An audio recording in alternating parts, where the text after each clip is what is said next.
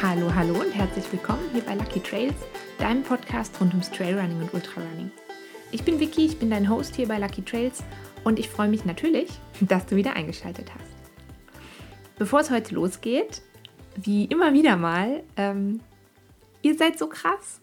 Über weit, inzwischen weit über 1000 Downloads hat Lucky Trails inzwischen und da habe ich mich so sehr drüber gefreut und ich wollte einfach nur sagen, ihr seid so krass und es macht mir so viel Spaß, für euch jede Woche eine neue Folge aufzunehmen und mir zu überlegen, was euch interessieren könnte.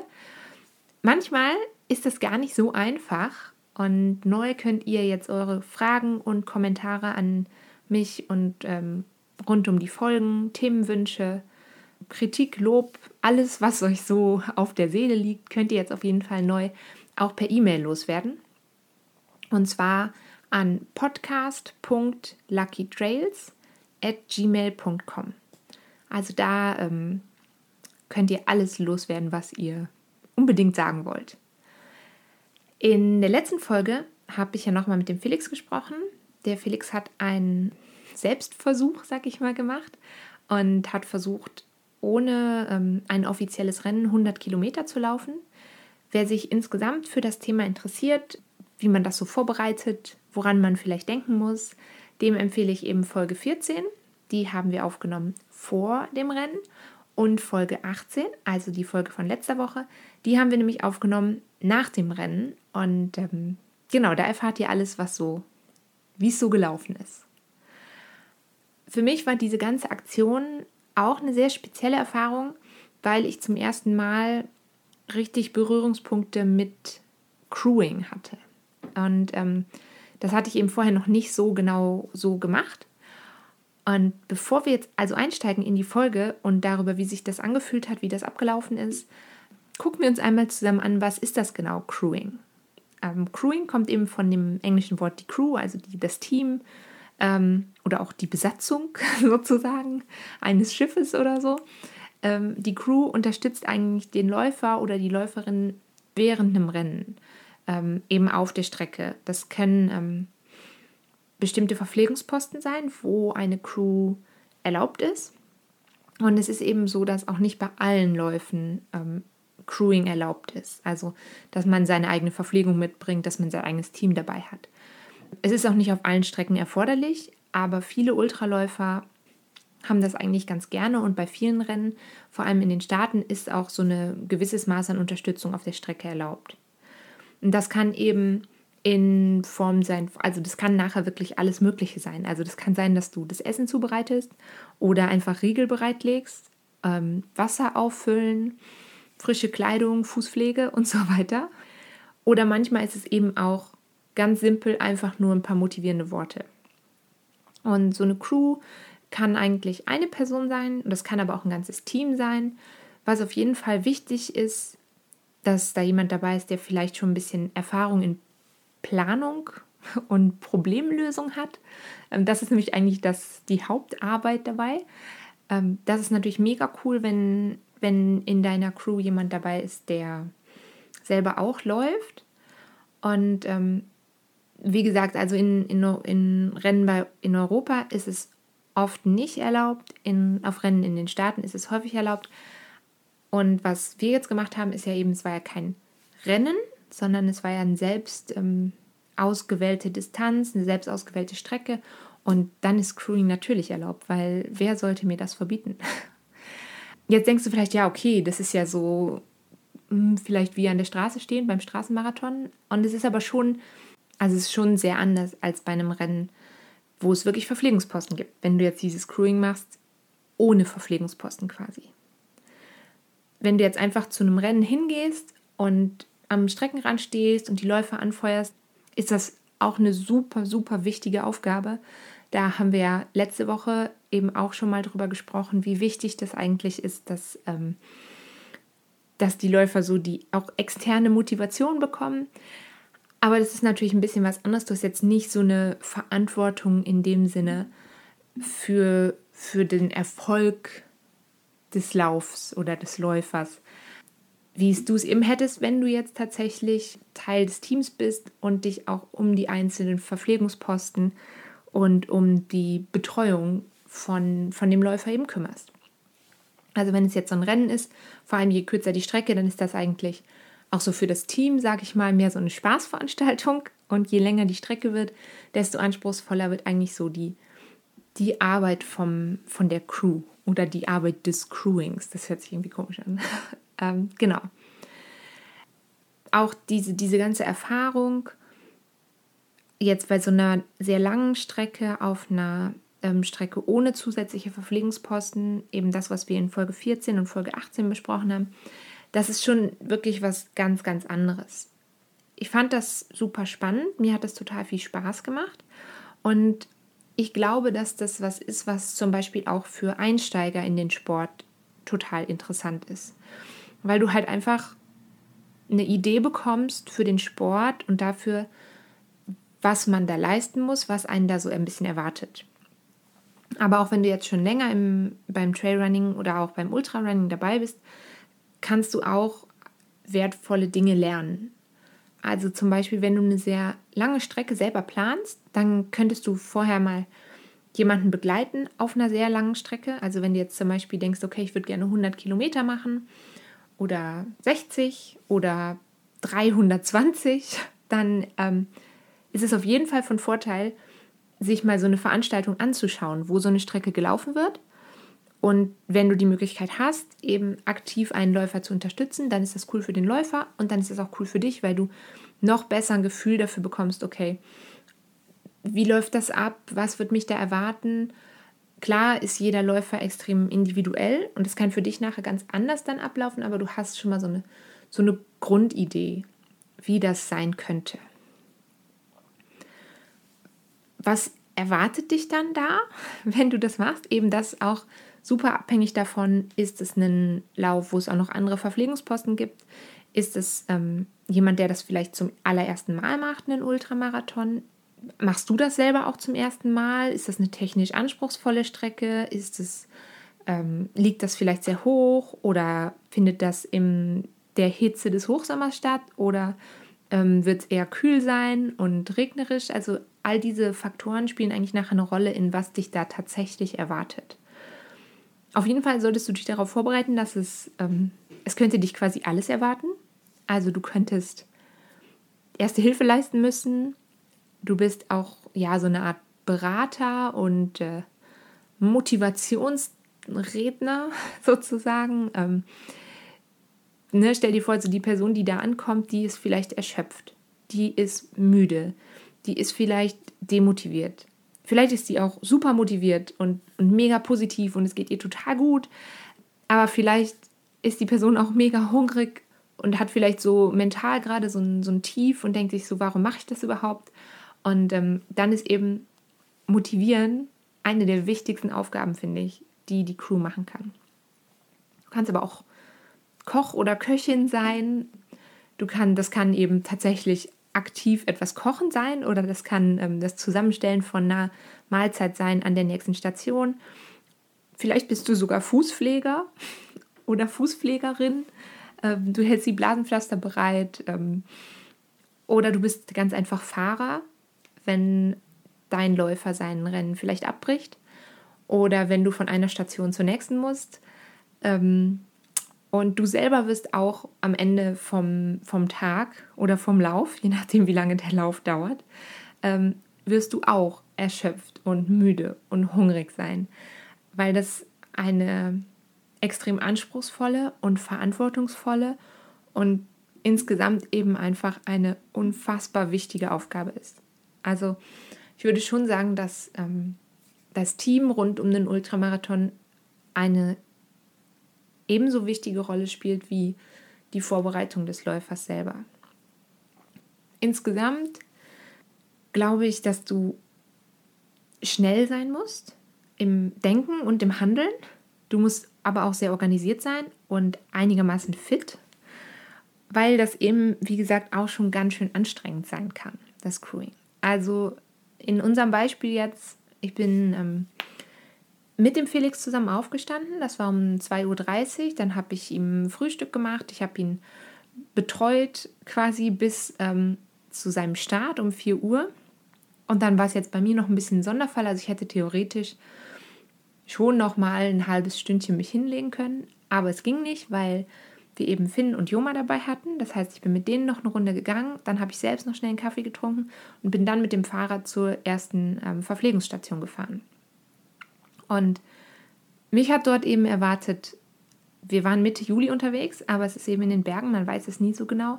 Das heißt, ich bin durch Nebel und leichten Nieselregen gefahren. Ich habe dort die Station aufgebaut im Dunkeln und ich habe vor allem gewartet dort und gefroren. Das heißt, du brauchst Geduld und ähm, einen warmen Pullover.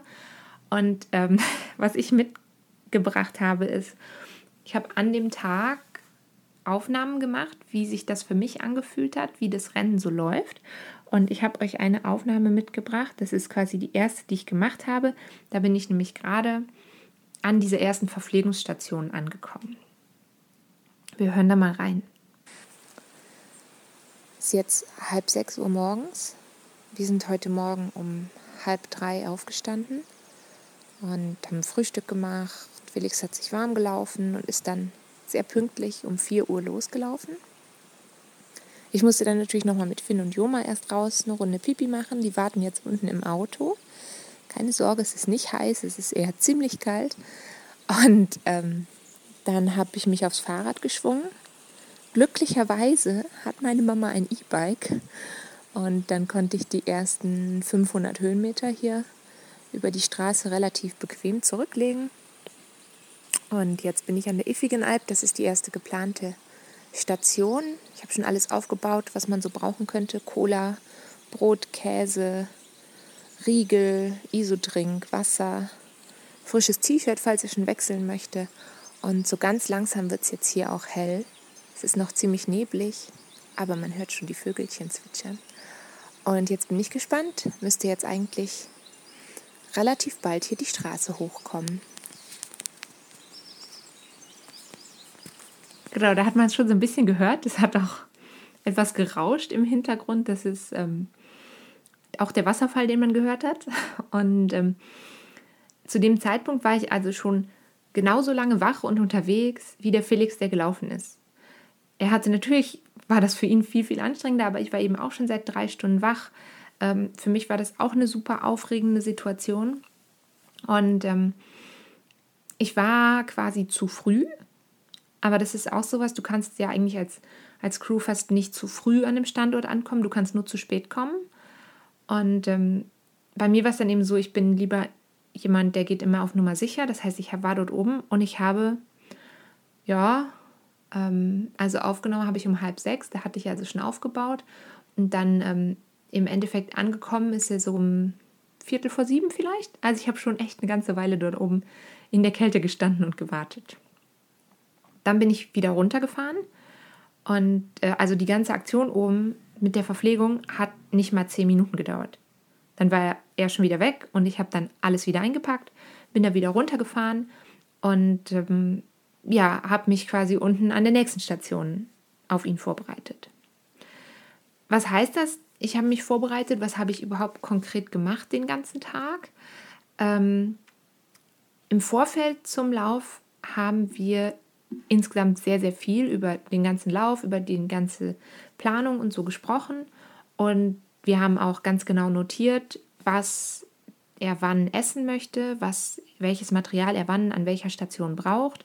Wir haben eben zusammen überlegt, was sind ähm, Stationen, die man anlaufen kann, wo kann wann ein Verpflegungs-, also ein, ein Crewmitglied, ein Teammitglied unterwegs sein.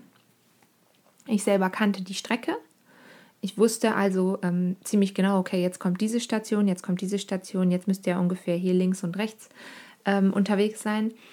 Und, ähm, und während der, des Rennens, ich nenne es mal Rennen, ähm, standen wir auch konstant immer wieder in Kontakt miteinander.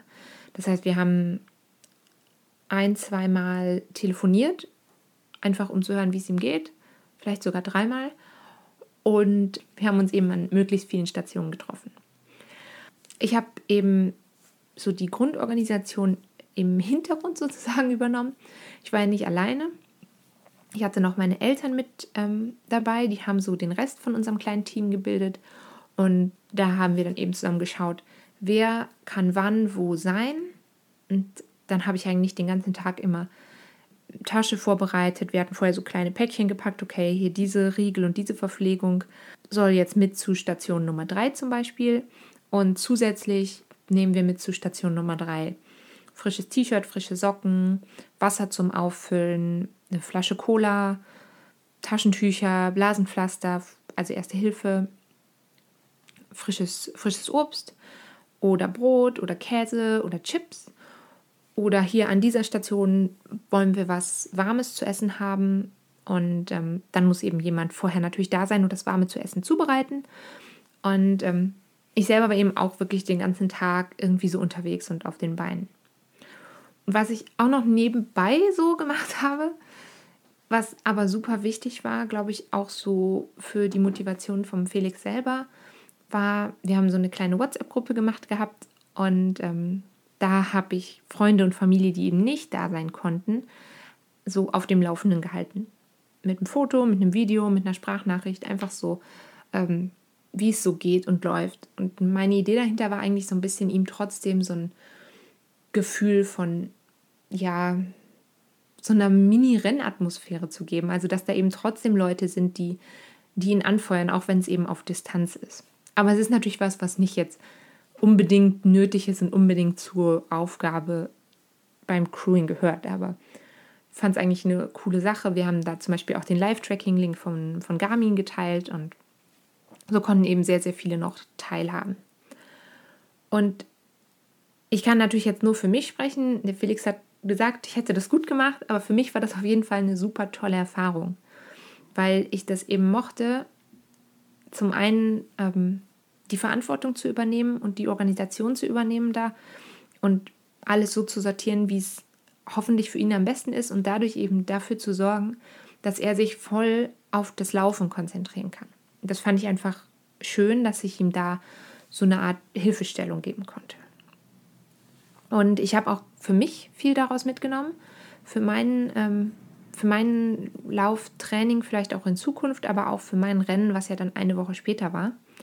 Ich habe mir zum Beispiel sehr, sehr viele Sorgen gemacht. Beim Felix war es ja so, dass er nachher nicht mehr gut essen konnte und nicht mehr gut trinken konnte.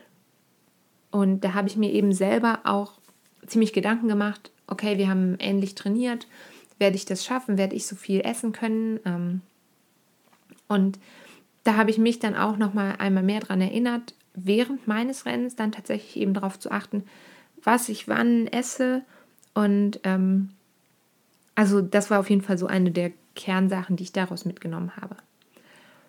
Auf jeden Fall würde ich das super gerne bald wieder machen, weil es einfach cool ist, eben wenn du einem anderen Läufer oder einer anderen Läuferin so eine Unterstützung geben kannst. Weil Laufen ja auch, es ist ja so eine Mischung. Also es ist schon manchmal auch ein sehr einsamer Sport in Anführungsstrichen. Das muss nicht schlecht sein. Ich meine nicht, es ist einsam im Sinne von, es geht mir schlecht dabei, aber es ist schon ein Sport, den du mit dir selber ausmachst, sag ich mal. Und es ist halt irgendwie cool, wenn ich dann was aus meinen Erfahrungen jemandem mitgeben kann und andersrum ich auch wieder was Neues dabei lerne.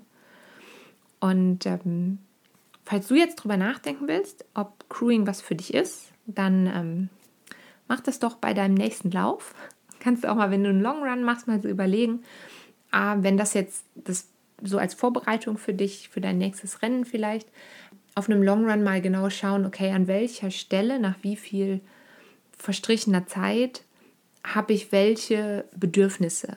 Und schreib dir das ruhig auch mal vielleicht nach dem, nach dem Long Run auf, so wenn du merkst, okay, nach Kilometer 20 zum Beispiel hatte ich total Lust auf Cola oder da hatte ich das Gefühl, ich müsste jetzt ein Stück Käse essen oder so. Und dann kannst du das über so einen längeren Zeitraum mal beobachten und dann kriegst du, glaube ich, für dich auch ganz gut raus, was, ähm, was du wann eben für Bedürfnisse hast. Und das kannst du dann zum einen in dein Training einbauen und das kannst du aber zum anderen natürlich auch dann an dein Team weitergeben und ähm, bist dann beim nächsten Mal noch ein bisschen optimaler vorbereitet.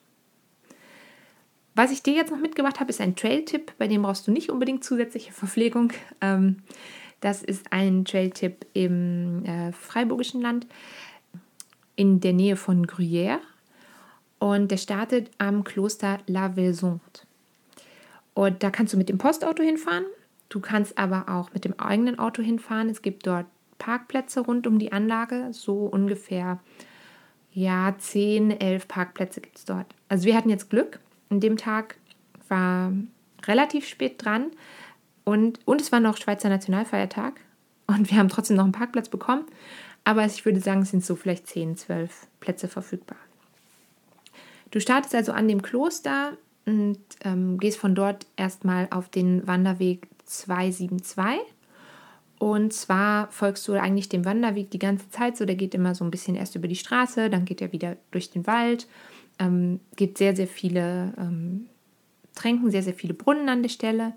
Und da gehst du hoch über so etwa fünfeinhalb Kilometer und dann kommst du an einer kleinen Hütte an. Das ist die Gîte d'Allière. Und da hast du eine super schöne Aussicht. Kannst den Molson sehen, du kannst Richtung Freiburger Voralpen gucken. Wichtig, wenn du dort einkehren möchtest, du kannst dort nur bar bezahlen. Das war mein Pech, ich hatte nämlich nur die Karte dabei. Und dann hast du eigentlich so zwei Möglichkeiten kannst jetzt entweder noch weiter dem Wanderweg 272 folgen, dann kommst du noch über den Gipfel La Berra. Und ich habe das jetzt bei diesem speziellen Run nicht gemacht. Das hatte verschiedene Gründe. Ich bin also über die ähm, Straße zurückgelaufen. Dann hat man trotzdem so eine, so eine Runde, sag ich mal. Aber ähm, läufst ne, eben, also du läufst eben eine andere Strecke. Es bleibt aber technisch sehr, sehr einfach. Ich habe das gemacht aus ähm, verschiedenen Gründen. Der eine Grund war, es war schon relativ warm und ich war also noch in meiner Recovery-Phase nach dem Rennen. Das heißt, ich wollte jetzt auch nicht noch unbedingt unfassbar viel mehr Höhenmeter hinzupacken. Und ich hatte beide Hunde dabei. Das heißt, es war warm. Ich wollte die Hunde auch nicht überfordern. Dazu wirklich, wirklich ganz bald gibt es mehr zu Laufen mit Hund. Ähm, und gerade weil ich beide Hunde hatte, musste ich mich, oder ich muss mich auch immer noch wir müssen uns, nicht nur ich, sondern auch die Hunde, wir müssen uns so ein bisschen aufeinander einspielen, eingrooven als Team. Und dann war eben auf der Straße das technisch nicht so anspruchsvollere die bessere Wahl. Bessere Wahl. Man kommt aber trotzdem, also wenn du dann der Straße bis zurück runter zum Kloster folgst, auf insgesamt fast 12 Kilometer und ungefähr 500 Höhenmeter auf dieser Strecke. Und ähm, ja, das empfehle ich dir. Das ist sicher auch eine Strecke, die man machen kann, wenn man nicht so gutes Wetter ist, weil du eben durch diesen Straßenteil wirklich einen großen Teil der Strecke sehr einfach bewältigen kannst. Ist eben dann nicht mehr so, so trailig. Genau, das war's schon für heute. Bevor ich mich verabschiede, gibt es noch eine kleine Frage. Und zwar habe ich sehr viel über diese ganze Trail-Tipp-Geschichte nachgedacht mir macht es total Spaß, jede Woche auch einen neuen Trail-Tipp rauszusuchen. Ich finde es auch immer super spannend, wenn Gäste da sind und selber einen Tipp mitbringen. Aber ich glaube, es ist ein bisschen schwierig, ähm, die Tipps so nachzuvollziehen. Und darum würde ich gerne wissen, ob ihr so eine Art Trail-Tipp-Sammlung brauchen könntet. Das ähm, würde ich vielleicht über eine Plattform machen, wie zum Beispiel über Komoot oder über Strava, wo ich verschiedene, die verschiedenen Trails ähm, einführe. Und ähm, dann könnt ihr die da nochmal nachlesen und euch da auch über die Trails navigieren lassen. Und wenn ihr das cool findet, dann schreibt mir das doch mal und zwar auf podcast.luckytrails.gmail.com. Und wenn ihr das doof findet, dann ähm, schreibt mir das auch. Weil wenn das alle doof finden, dann ähm, mache ich es nicht. Aber wenn ihr das cool findet und das Gefühl habt, ihr könntet das brauchen, dann mache ich das natürlich gerne für euch. Jetzt wünsche ich euch auf jeden Fall eine super gute Woche und äh, bleibt wie immer verletzungsfrei. Genießt den Sommer. Wir hören uns nächste Woche wieder. Tschüss!